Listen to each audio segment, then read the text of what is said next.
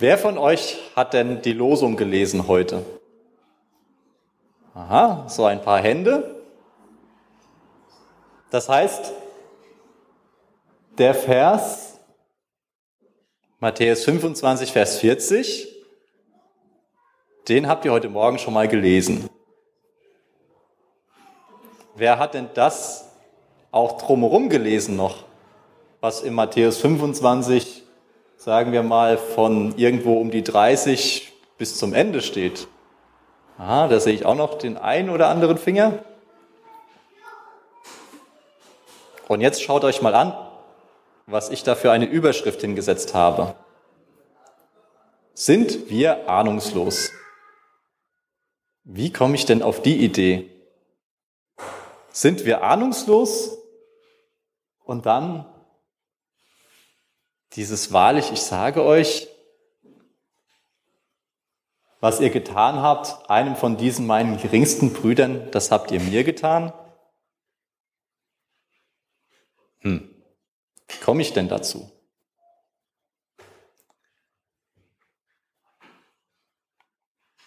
Ah, es funktioniert. Ich äh, mag euch gerade noch so einen kurzen Überblick geben über Matthäus 24 und 25, weil das so das ganze große Ganze ist, wo dieser Vers drin steht. Und ich denke, das ist wichtig, um da auch ein bisschen was zu begreifen.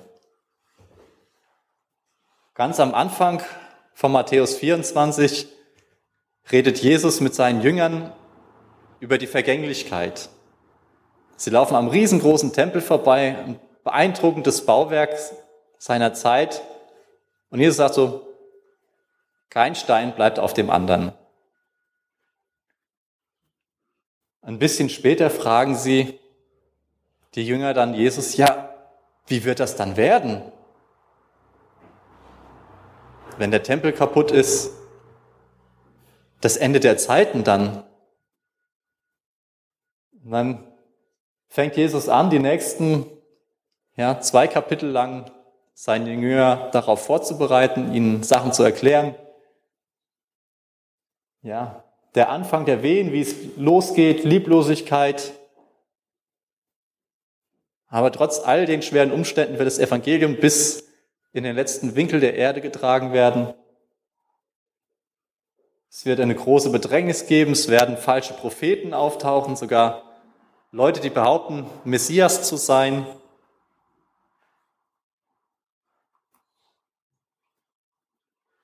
Aber wenn der Messias wirklich wiederkommt, das wird für jeden verständlich sein, egal ob er jetzt Deutsch oder Englisch oder Chinesisch oder sonst irgendwas spricht. Ob er ganz schlau oder ganz dumm ist, das wird jeder wissen und begreifen. Und dann sagt aber Jesus auch, seid wachsam. Ihr wisst noch nicht, wann es soweit ist. Nicht auf morgen warten. Ja, morgen kann ich ja noch. Und dann bringt er das Beispiel vom treuen und vom bösen Knecht wo ja ein Knecht als Verwalter eingesetzt ist über seine anderen Mitarbeiter und der dann der Gute, der sich um sie sorgt, der guckt, dass das Essen da ist und ausgeteilt wird und der böse Knecht, der sagt, ha, mein Herr, der kommt noch lange nicht. Warum sollte ich denn denen was zu essen geben? Ich habe die Hand an der Schatzkiste ich kaufe denen doch nicht so viel Essen, denen reicht Brot und Wasser. Und die Spanferkel, die, die gönne ich mir. Und dann, ehe man es denkt, steht der Herr wieder vor der Tür. Oder von den klugen und törichten Jungfrauen, man soll vorbereitet sein. Und dann von den anvertrauten Zehntnern. Wenn man vorbereitet ist, dass man das, was man hat, auch nutzt. Und ganz zum Schluss das Weltgericht. Der Abschnitt, in dem ja, unser Predigtvers heute steht. Ich habe da mal hingeschrieben, keine Ausreden. Hm. Haben wir denn keine Ausreden? Worum geht's denn in diesem Text?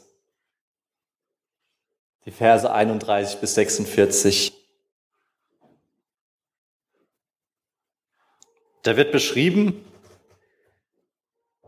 wie der Menschensohn in seine Herrlichkeit kommt und alle Engel mit ihm und praktisch so die ganze Menschheit, alle Völker, alle Nationen werden vor ihm hingestellt und dann halten wir sie auf rechts und links vor ihn auf. Hier wird es beschrieben, dass man so wie die Schafe die einen zur rechten hinstellt und die Ziegen zur linken. Und dann sagt der König zu denen auf seiner rechten Seite, kommt, ihr seid von meinem Vater gesegnet. Ihr sollt das Reich Gottes erben, das seit der Erschaffung der Welt auf euch wartet. Seit Gott Adam und Eva ja in die Welt gestellt hat und gesagt hat, herrscht über diese Welt, Kümmert euch darum. Am Ende der Zeiten wird diese Verheißung ja, wieder ganz neue Gültigkeit haben. In vollem Umfang. Was haben die Leute denn gemacht, um das zu, zu bekommen?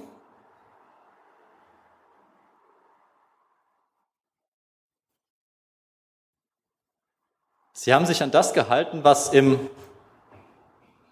Jesaja steht.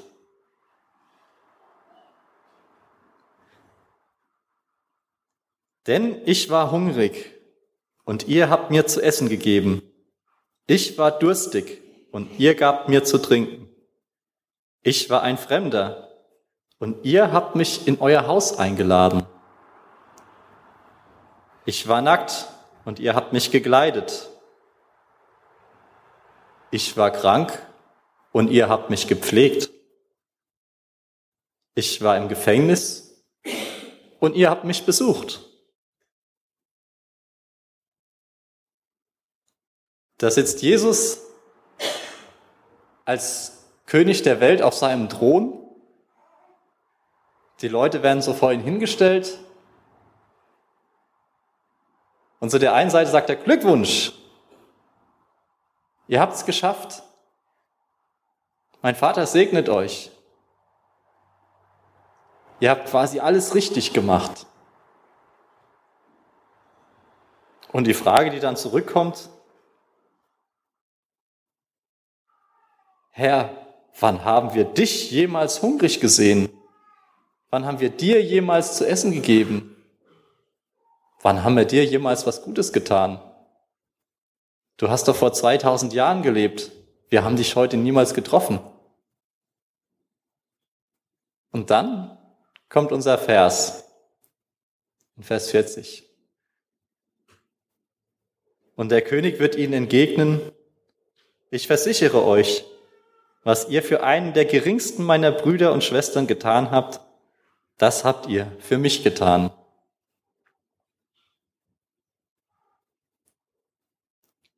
Das finde ich so beeindruckend, wie Gott das wieder so zusammenbringt.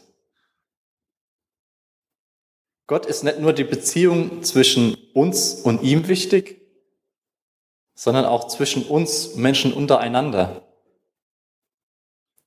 Deswegen ist er im Jesaja so ganz hart mit harten Worten und sagt, mir ist euer Fasten total egal. Solange euer, euer Herz Schlechtes gegenüber euren Mitmenschen denkt, solange eure Hände schlechte Taten gegenüber euren Mitmenschen vollbringen. Wenn ihr mit euren Mitmenschen schlecht umgeht, warum wollt ihr dann noch was von mir wissen? Wenn ihr doch eigentlich wisst, dass ich für alle Menschen das Beste will?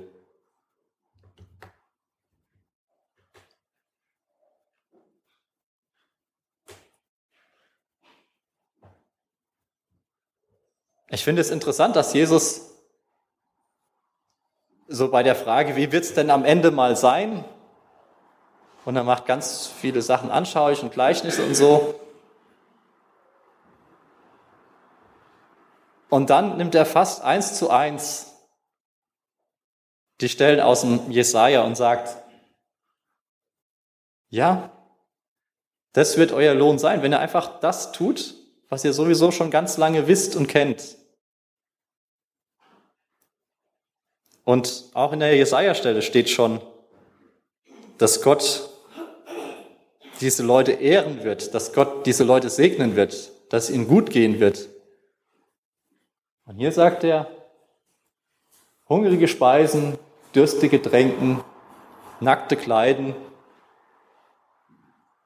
Gastfreundschaft üben, da ist mir noch ein Ärmel reingerutscht, und Kranke und Gefangene besuchen. So einfach ist es also. Ist es so einfach?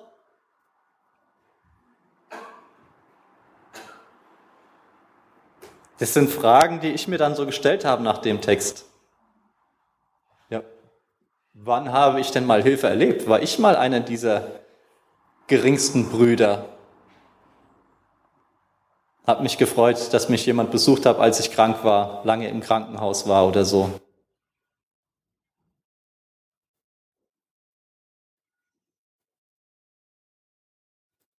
Wann habe ich das letzte Mal jemandem geholfen?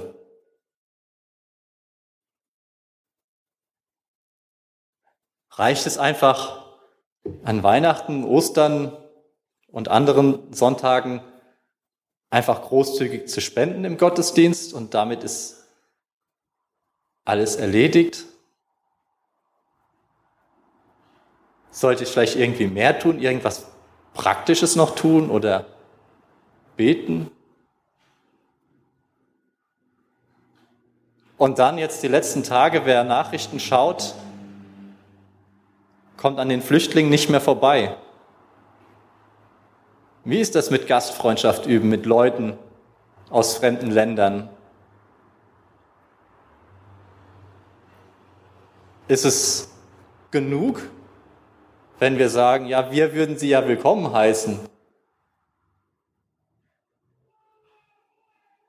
Sollen wir zu Flüchtlingen hingehen und sie besuchen und wirklich willkommen heißen, wie es jetzt an manchen Orten passiert, wo die Medienpräsenz auch relativ hoch ist. Sollen wir auch auf die Straße gehen und sagen, wir wollen Leute willkommen heißen?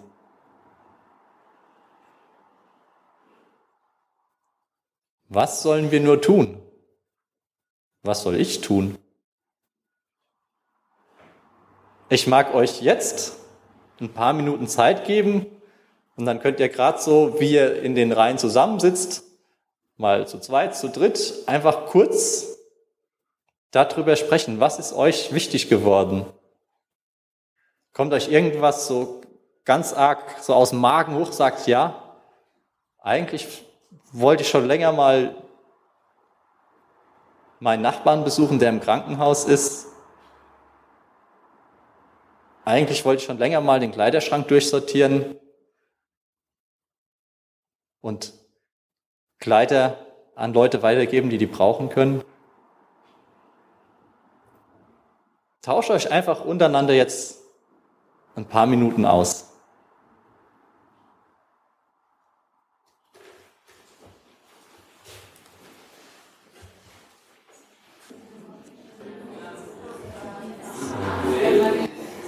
Dann muss ich euch oder ja, will ich euch langsam wieder ein bisschen zurückholen aus euren kleinen Grüppchen. Ich, mir ist aufgefallen, manche konnten nicht ganz so viel da anfangen, aber die große Mehrheit scheint sich angeregt Unterhalte zu haben. Ich will jetzt nicht sagen, so, jetzt alles wieder vergessen und wir machen ganz normal im Programm weiter. Wir machen zwar im Programm weiter, aber wenn euch noch irgendwas nachhängt, dürft ihr gerne noch weiter drüber nachdenken oder auch nach dem Gottesdienst noch bei einer Tasse Kaffee weiter im Gespräch bleiben.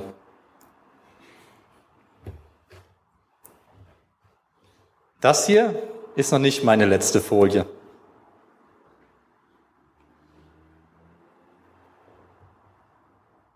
Ich finde es manchmal sehr schwer, wenn man eigentlich schon weiß, was man tun könnte oder ja, irgendwas hält einen vielleicht noch ein bisschen zurück.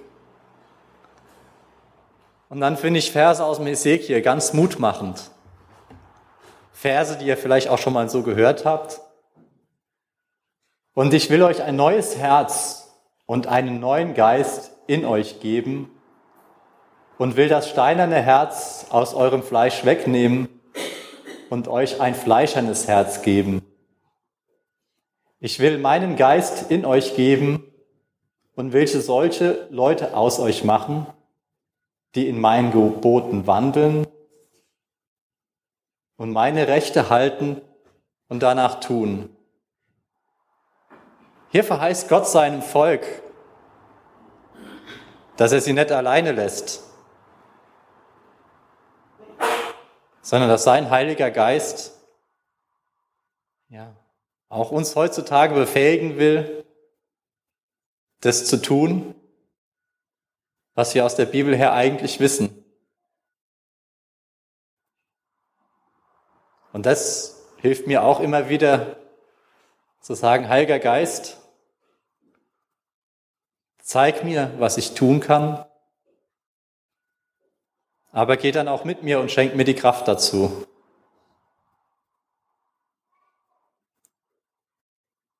Ich möchte jetzt beten, bitte euch dazu aufzustehen, soweit ihr könnt.